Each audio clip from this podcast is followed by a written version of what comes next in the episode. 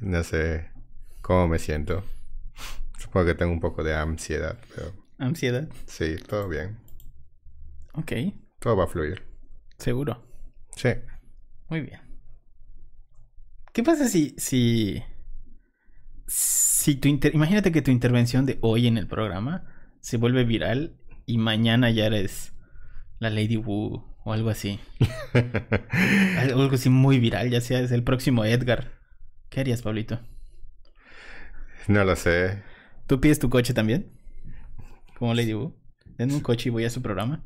Supongo que aprovecharía el momento. Bueno, pues.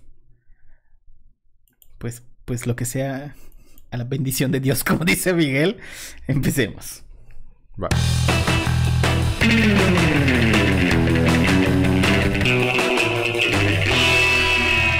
Internet, ¿qué tal?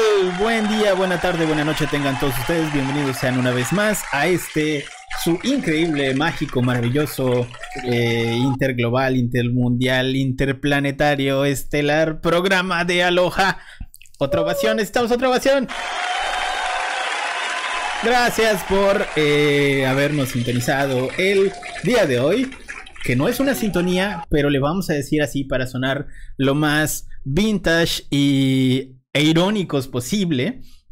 Así que bueno, muchísimas gracias por darnos un espacio en sus dispositivos móviles, tablets, iPhones, Zooms, eh, autos con memoria USB de esas bajaron el podcast y lo pusieron allá, no sé. Muchas gracias por darnos ese espacio el día de hoy. Eh, hoy tenemos una cara conocida, no, no, tan conocida porque creo que habías estado nada más en un podcast. Como Dianita creo Eh, que había salido así a saludar. una vez. Exactamente. Diana solo había salido a saludar una vez. Y ahora se los presento. Eh, hoy vamos a hablar justamente de algo que muchas veces nos preguntan, eh, que es así como un tipo de brujería que hacemos en las agencias, que es el SEO técnico. O sea, todas estas... eh, bueno, ni se los adelanto, mejor les presento al equipo. Como todas las semanas, me da un enorme, una hemorragia de placer presentarles a Penny Herrera, que es parte de nuestro equipo de Content Marketing y SEO. Y acá tenemos igual a uno de nuestros best players, que es Pablito. Pablo, ¿cómo estás? Hola, muy bien. Muy feliz de, de estar aquí en el podcast por fin. Que Pablo también es parte del equipo de Content Marketing, SEO técnico y bueno, además de todo es, es escritor, así que es una de nuestras estrella- estrellas oficiales en, en Aloha. Así que antes de empezar, quiero cederle el micrófono a Pablo con esta pregunta que creo que ya respondimos en algún podcast anterior. Pablo, ¿qué es el SEO? ¿Y por qué es importante? ¿Qué es el SEO? ¿Y por qué lo escuchamos en todos lados? Para empezar, la palabra SEO quiere decir Search Engine Optimization, que son ahora sí que todas las, todos los métodos, todo el proceso que se hace para que se indexe varias páginas web o todo un sitio web y que logre obtener las mejores posiciones en los buscadores como Google. Ok, en, en- en esencia son todas las técnicas para que Google te quiera o quiera tu sitio y te empiece a arrojar en los primeros lugares de búsqueda, ¿no? Sí, prácticamente sí es. Es para que cuando un usuario tenga alguna pregunta, cuan- cuando, por ejemplo quiera comprarle una casa a su perrito o a su gato, este, Siempre lo, hacemos ejemplos de lo perritos. googlea, pone casas para perros y que los primeros resultados sean ahora sí que de la página que estamos optimizando. Ah, excelente. Ok, entonces ustedes me pasaron una escaleta y me dijeron, ay Shiro, si no te sigues la escaleta te vamos a regañar". Ok, bueno, entonces, ¿qué logras con un buen SEO? Bueno, para empezar, posicionar las keywords, palabras clave, que, que tienen que ver con, con el negocio o con la marca con la que estamos trabajando. Eh, en el caso del ejemplo anterior de los, de los perritos, pues sería, por ejemplo, todo lo que tenga que ver con juguetes para mascotas y, y todo eso. Y posicionando esto, lo que hacemos es aumentar significativamente el, tráfico de, dicho contenido, de, de dicho sitio web. Y pues al final de cuentas, con todo esto, podemos aumentar los leads y por ende también las ventas.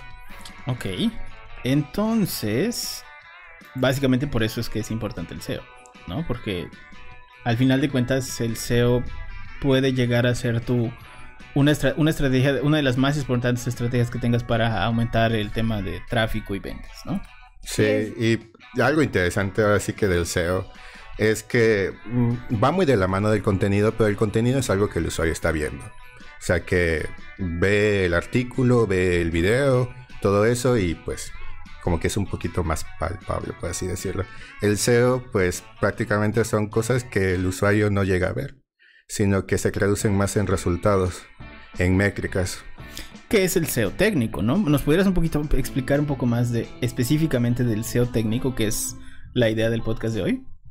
Sí, bueno, pues el SEO técnico eh, es aprovechar la tecnología, en este caso todas las posibilidades que nos ofrecen los, sitios web para optimizarlos y que así eh, logremos precisamente posicionarlos como el SEO normal.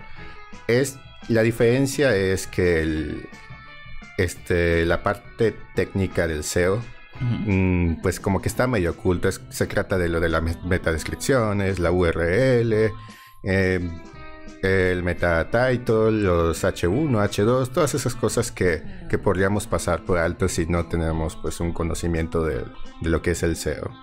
Ok, que este tema, este tema del SEO técnico al final es una retroingeniería de los algoritmos de posicionamiento que tiene Google, si no me equivoco son 11 que tienen que ver con eh, tiempos de carga, eh, lo que dices, este, keywords en la URL y tal. Entonces, según entiendo, existen 11 o un poco más, la verdad es que el número lo desconozco.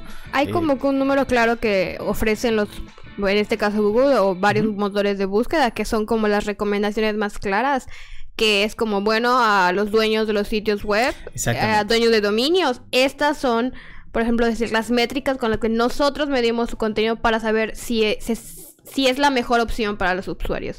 Y si tú sigues estas recomendaciones o esta, por ejemplo, esta, lista de reglas, tienes mejor porcentaje de, de, posibilidades que cuando se indexe tu sitio tenga una buena, digamos, calificación y entonces aparezcan los mejores resultados. Ok, entonces eh, técnicamente, eh, que, nada más, o sea, por volver dos segundos al, a los inicios que platicamos en, en, podcasts anteriores, es eh, justamente hacer un poquito retroingeniería de lo que está buscando el, o sea, las cosas que ya Google está tomando en cuenta para posicionar y hacerlas mejor que el resto de tu competencia, ¿no? Entonces, eh, digo, igual si pueden hacer esa búsqueda de algoritmos de búsqueda de, de, Google, les va a salir 11 que son como muy específicos, que si quieren ahorita los, eh, se los menciono, pero eh, ¿pudieras decirnos un poquito de cómo inicia este tema del, SEO técnico, Pablito? Te estamos explotando un poquito porque no viene siempre.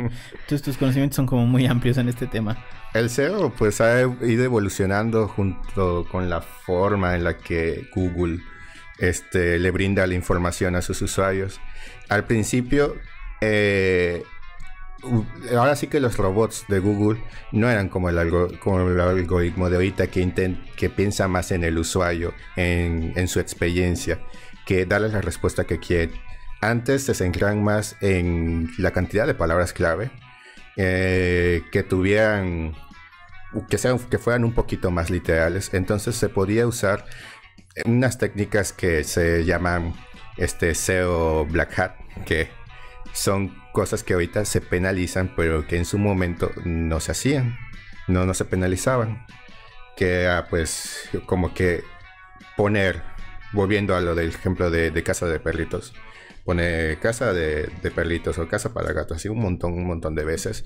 Este, hacer back, comprar backlinks, este, meter un montón de enlaces y eso hacía que que los primeros resultados de Google no fueran lo que los usuarios buscaban, sino que eran páginas que estaban plagadas con estas palabras clave. Poco a poco fue, fue cambiando el algoritmo de Google y hasta lo que es hoy en día que pues ofrece información bastante acertada. Ok, ok, entonces antes era más fácil hacer SEO. Podría decirse que sí. La, uno de los aspectos negativos del SEO antiguo era que la indexación era mayor. A veces eran como tres meses más o menos que tardaba en mostrar cambios. Hoy en día puede ser este 5, 6, 7, 8 días para que se muestre una optimización y que ya dé los resultados. En cambio, pues antes hacías los cambios o pues tenías un contenido nuevo y tenías que esperarte tres meses para ver si, si, si lo habías hecho bien o no. Sí, era un sistema mucho más lento, o sea, como mencionabas, cuando empiezan acá los motores de búsqueda a pues ampliarse, por ejemplo Google por principios de los 90, el algoritmo que manejaban, lo que decías, era muy básico, entonces como tardaba incluso tres meses en que checaran o sea, registraran, por ejemplo, una optimización o un nuevo, eh, una nueva entrada relacionada con las keywords que se están manejando. Entonces, las personas que usaban, por ejemplo, estas eh, prácticas de Black Hat, de SEO, que era eh, para estar en los primeros lugares, pues tenían la ventaja de por lo menos van a estar en la primera posición tres meses. Entonces, si querían posicionar un sitio para después no sé, meterle muchos anuncios o comercializarlo, tenían esa ventana de, hasta tres meses para hacerlo. Ok, entonces eran tres meses donde teníamos resultados malos. Yo recuerdo, de hecho, eh, que muchas veces existían sitios que eran nada más granja de enlaces. Eh, que llenaban enlaces y palabras clave. Y entonces cuando hacías una búsqueda, esto que les digo hace como 5 o 6 años, llenabas de palabras clave una página. Y siempre entregabas un resultado malo pues Google tardaba mucho tiempo en quitarlos. De hecho, eh, por ejemplo, temas de software, o sea, eh, para los que no eh, aprueban la piratería, tápense los oídos, pero cuando querías piratear un programa, era muy, muy normal que estas, estas URLs existieran, ¿no? O sea, si buscabas, no sé, Microsoft Office, de, un, descarga un link mega te salían así muchísimas, muchísimas ligas y todas eran malas. Todas eran eh, nada más alguien que llenó una lista de palabras clave y cosas ahí. Entonces. O eran errores 301 que decías, ah, ya por fin lo voy a descargar y de repente le picabas, te mandaba algo que tenía nada. que ver. Claro, pero la descripción estaba bien. Pero la descripción estaba bien. Sí, era. Incluso la URL decía así el nombre que querías y tú, ay, por fin lo encontré. Y error 301 te mandaba a un sitio web, lo cual incluso era lo hacían a propósito los webmasters, tipo así de que, ay, posiciona una página, una entrada y ahora te vendo poner tu link aquí en esta página. Era, era medio un tema. Pero eh, igual esto eh, nos, nos lleva al final a algo que para la gente normal de a pie que no está eh, familiarizada con el tema de, de, SEO es difícil de entender, que es el medir cómo, crece, ¿no? Que es el tema de las SERPs. ¿Nos puedes platicar, Penny, un poquito de qué es esto de las SERPs? Las SERPs es lo que, como decía Pablo, el que mismo SEO tiene un significado. SERPs son los Search Engine Results Page o la página de los resultados del buscador. O sea, cuando nosotros entramos, por ejemplo, a Google y ponemos en comida para gatos, las SERPs son los primeros resultados que arroja Google, por ende, en la primera página y en y, mientras más arriba estés en los resultados, quiere decir que tienes una mejor posición en las SERPs. ¿Cuál es la curiosidad o el poder de las SERPs?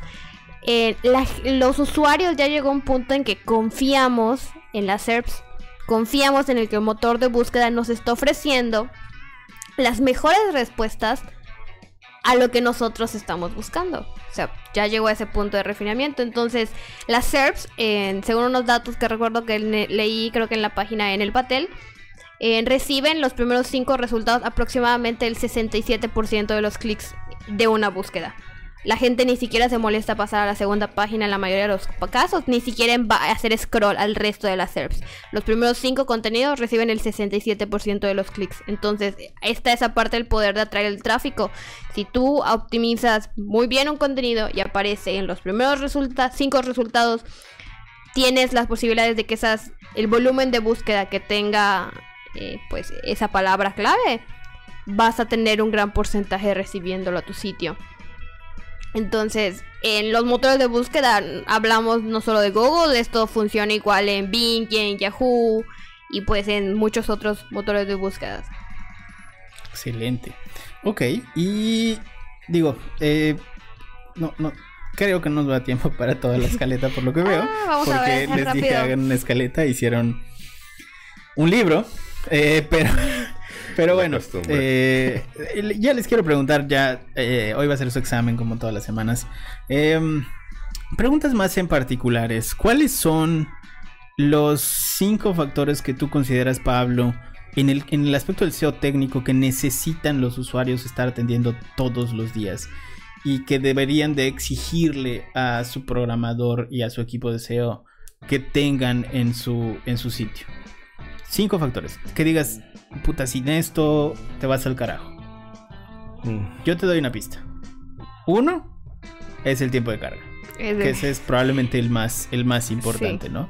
Si ustedes tienen la posibilidad de ir a Google Page Speed, de hecho busquen en Google Google Page Speed, es un pequeño test que hace Google de su sitio que te va a dar un ranking de velocidad tanto en móvil como en escritorio.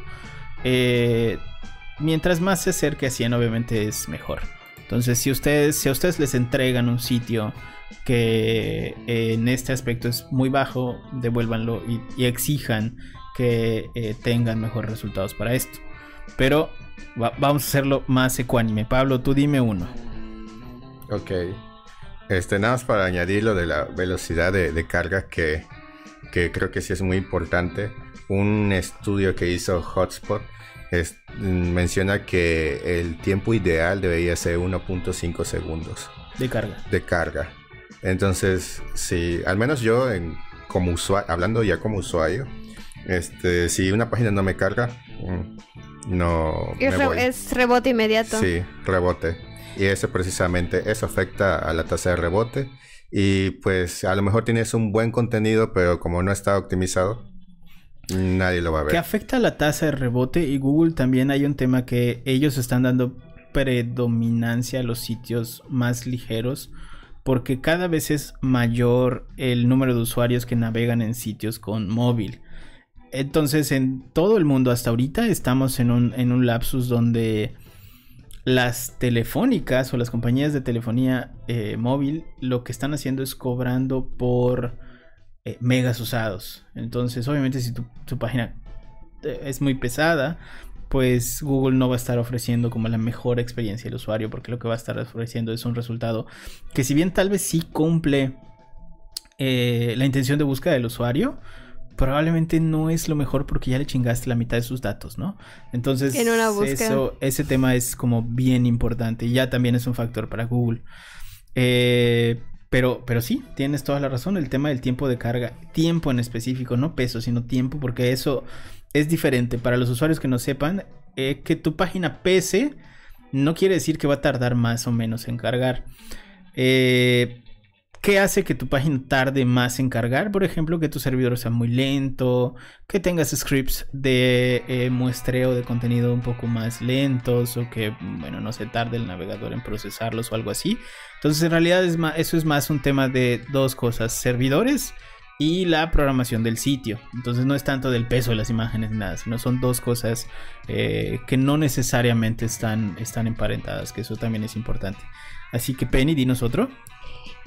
Siguiendo con lo mismo que estás diciendo de usa- usabilidad móvil. Que tu sitio esté adaptado para dispositivos móviles. Sí, de es, hecho, es muy importante porque hoy en día gran porcentaje de las búsquedas, estamos hablando de arriba del 60% de las búsquedas, se realizan con dispositivos móviles, sea tabletas, sea celulares. Entonces, si una persona entra a tu sitio y solo tienes una visibilidad de un sitio web y no se adapta al móvil, no pueden usarlo. Es rebote igual inmediato. Entonces, si no lo puedo usar para móvil y la mayoría de las búsquedas son en móvil, estás perdiendo pues a un público muy grande. Sí, de hecho, en el mismo Google PageSpeed hay también, bueno, sobre los resultados que ofrece, es justamente también un análisis del tema de navegación eh, móvil. Si no está preparado para eso y hay una imagen que se queda grande y no se hace chiquita, bueno, también es un tema que tienes que considerar. Pablo, veo tu cara de que quieres decir nosotros.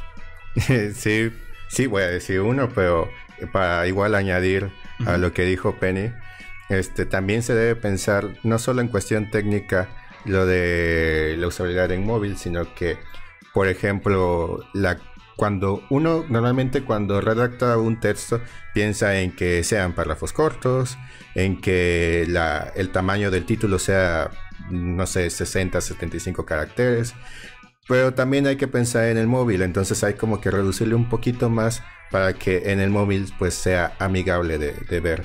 Desde ahí también tiene mucho que ver. Ahora, añadiendo otro, yo creo que una de las cosas más importantes son los metadatos. Este, cuidar precisamente que los metadatos, que es prácticamente todo lo que sale en el pequeño, así que en el pequeño espacio de, la página de, de Google. Cuando tú metes una keyword, este, buscando cualquier cosa, ahí los, los primeros 10 lugares, ahí están los, los metadatos. Cuidar precisamente que, que, estén optimizados, que no, que no sea tan largo, por ejemplo, el, el meta title para que no, no se recorte, porque hay, este, hay un límite. Igual la meta descripción que, que diga, eh, que sea concisa y que, que dé una idea clara al usuario de qué es lo que va a encontrar en el texto. Porque si, si dice una cosa, como lo mencionamos hace rato, si dice una cosa y luego entras y no está, mm, ahí es donde aumenta la tasa de rebote. Igual la URL este, optimizada, que, que, tampoco esté tan larga porque igual se recorta en la página de, de resultados. Hablando de esas partes tanto de meta descripción como el título, hay recomendaciones que ofrece, por ejemplo, Google sobre la extensión que pueden tener. Eh, por el, meta title que tengas aproximadamente, como decía Pablo, 50 caracteres. Hay algunos sitios que te recomiendan tener en la meta descripción menos de 300 caracteres. Yo te diría que se queden abajo de 170, 160 caracteres. Por lo mismo de se ve mejor en web, pero en, en móvil se ve incluso mejor porque no, no se corta. Y, como se ve las URLs, no usar, por ejemplo, guiones bajos, usar guiones medios, hacerlo lo más corto posible en, su capacidad y que las URLs igual incluyan, por ejemplo, las keywords que estás posicionando para que sea más suave, usable y te ayude con el posicionamiento. Ok. Y bueno, eh, yo creo que con esto ya estamos tocando varios de los temas de SEO técnico. Ahora, hay un un tema que no hemos tocado, eh, que para mi gusto es uno de los más importantes también, y es el interlinking. ¿Nos puedes platicar un poquito de esto, Penny? Eh, básicamente, cuando tú publicas un sitio, se va a hacer una indexación a determinado momento después de que lo publiques por lo que diríamos las el, crowding de, que realiza Google yo le digo que son como las arañitas que pasan por tu sitio con unos bots y revisan toda la estructura y el contenido que tiene. Cuando tú haces el, en esta parte lo que decimos el interlinking estás ligando otros artículos dentro de tu sitio y también se puede hacer esa parte del backlink de que otros artículos dirijan a este nuevo contenido ¿Cómo funciona esto o en qué te ayuda esto? No solo puede ayudar a dar más contenido al usuario y más explicaciones sobre puntos específicos, por ejemplo, temáticas más amplias que no quieres extender en un mismo contenido. El interlinking funciona de una manera en que Google le da más valor a sitios que dan tanto que tiene tanto relevancia como autoridad. Entonces, si tú ya lograste posicionar un contenido en las SERPs, tiene cierto grado de autoridad. Cuando tú ese contenido le agregas un link a tu nuevo contenido, le estás diciendo a, estas arañitas que hacen el crawling que este contenido tiene valor para, para el, al contenido al que acabas de ligarlo. Entonces, de cierta manera, le estás prestando una parte del puntaje de esa autoridad y le estás dando relevancia al momento de su indexación. Entonces, esto igual es un proceso que no lo podemos hacer al azar. Tiene que tener sentido los contenidos que estás ligando, tanto sean dentro de tu sitio como fuera de tu sitio, porque como decía Sanshiro, no quieres caer en hacer nada más una granja de link que nada más para tratar de posicionar, porque a, cierto punto eso es penalizable y es molesto para el usuario. Pero el interlinking hecho a conciencia, eh, pensando que en, en el usuario y pensando en la relevancia de los contenidos, es una manera de darle más puntaje y más relevancia a tus contenidos nuevos. Ok, y creo que hay, hay algo importante que también tenemos que recalcar. ¿Qué pasa con el interlinking externo? Exacto. Cuando tú haces un interlinking a tu sitio, lo normal es que cuando eh, insertes la liga, pongas que se siga haciendo la navegación dentro de tu página. ¿Por qué? Porque tú quieres mantener al usuario en tu sitio. Cuando tú haces un link, un, vas a poner un link externo. Tú debes, eh, lo mejor es elegir la opción de abrir en una ventana separada. ¿Por qué? Para evitar que el usuario abandone tan rápido tu sitio. Pero, pero a lo que me referiría es de los links externos que llegan a tu sitio. Ah, bueno, depende de la, el- la autoridad que tenga el otro sitio, lo que le va a aportar en puntaje a tu sitio. Creo que debemos de hacer un podcast específicamente de interlinking interlinking. porque es de las partes Es, más es que puedo interesantes explicar, explicarlo más. Por ejemplo, es todo esto se puede hacer de manera muy orgánica. O sea, tú, si tú tienes un buen contenido, hasta Claro. cierto punto va a ser natural que una que otra persona diga, bueno, quiero referenciar esto en mi artículo cuando Como la yo gente bonita de mencione Creana que nos, que, que nos hizo el, que nos hizo un Gracias. una liga, sí. Entonces, cuando hay un buen contenido y tú encontraste información relevante, dices, bueno, voy a poner un anchor text y voy a ligarlo para que la gente que esté más interesada en aprender de este apartado en específico, pues haga un contenido relevante donde yo extraje este dato clave.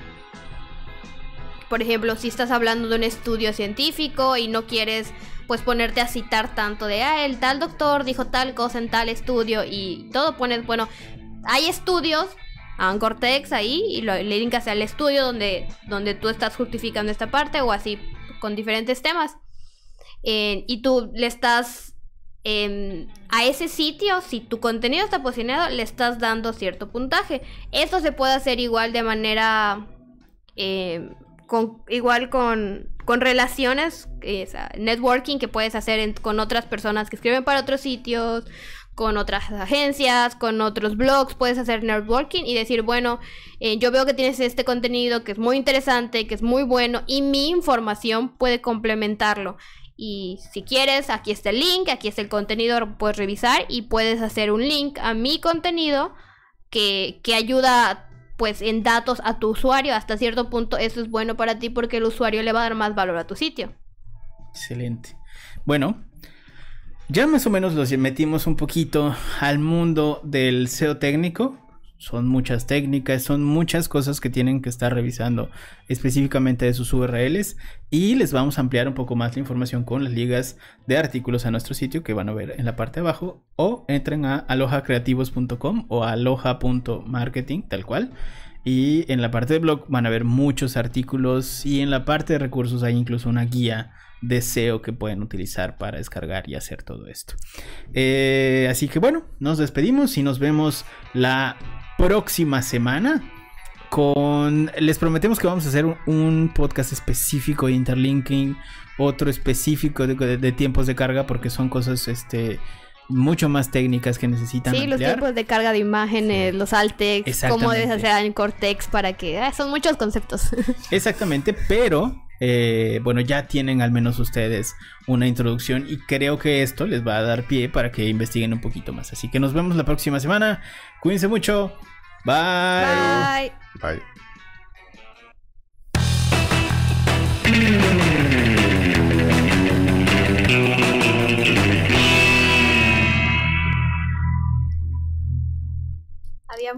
Información, te dije Pablo, ¿viste? Es un que chingo. no tocamos. Sí, creo que me quedó muy larga la Eh, escaleta. toda la información de segundo. indexación, lo que agregué de Grey Hat, lo que agregué de Black Hat, todo lo que pusiste de los pasos de ¿Y contenido si hacemos un segundo, una segunda edición? Creo que vamos a hacer una segunda edición para hablar de Interlink o continuación así general de, Ok, de- continuamos la próxima semana entonces. Porque, por ejemplo, no, no hablamos de la diferencia entre white hat, black hat, grey hat. ¿Cuáles son las prácticas que, que no deben hacer porque los van a penalizar? Sí, por creo todo? que es importante igual que lo sepan. Porque si la gente dice, ah, bueno, la keyword research y si pongo keywords y lo voy a usar muchas veces claro, lo pueden- y de la nada, ay, me, me penalizaron por... Sí.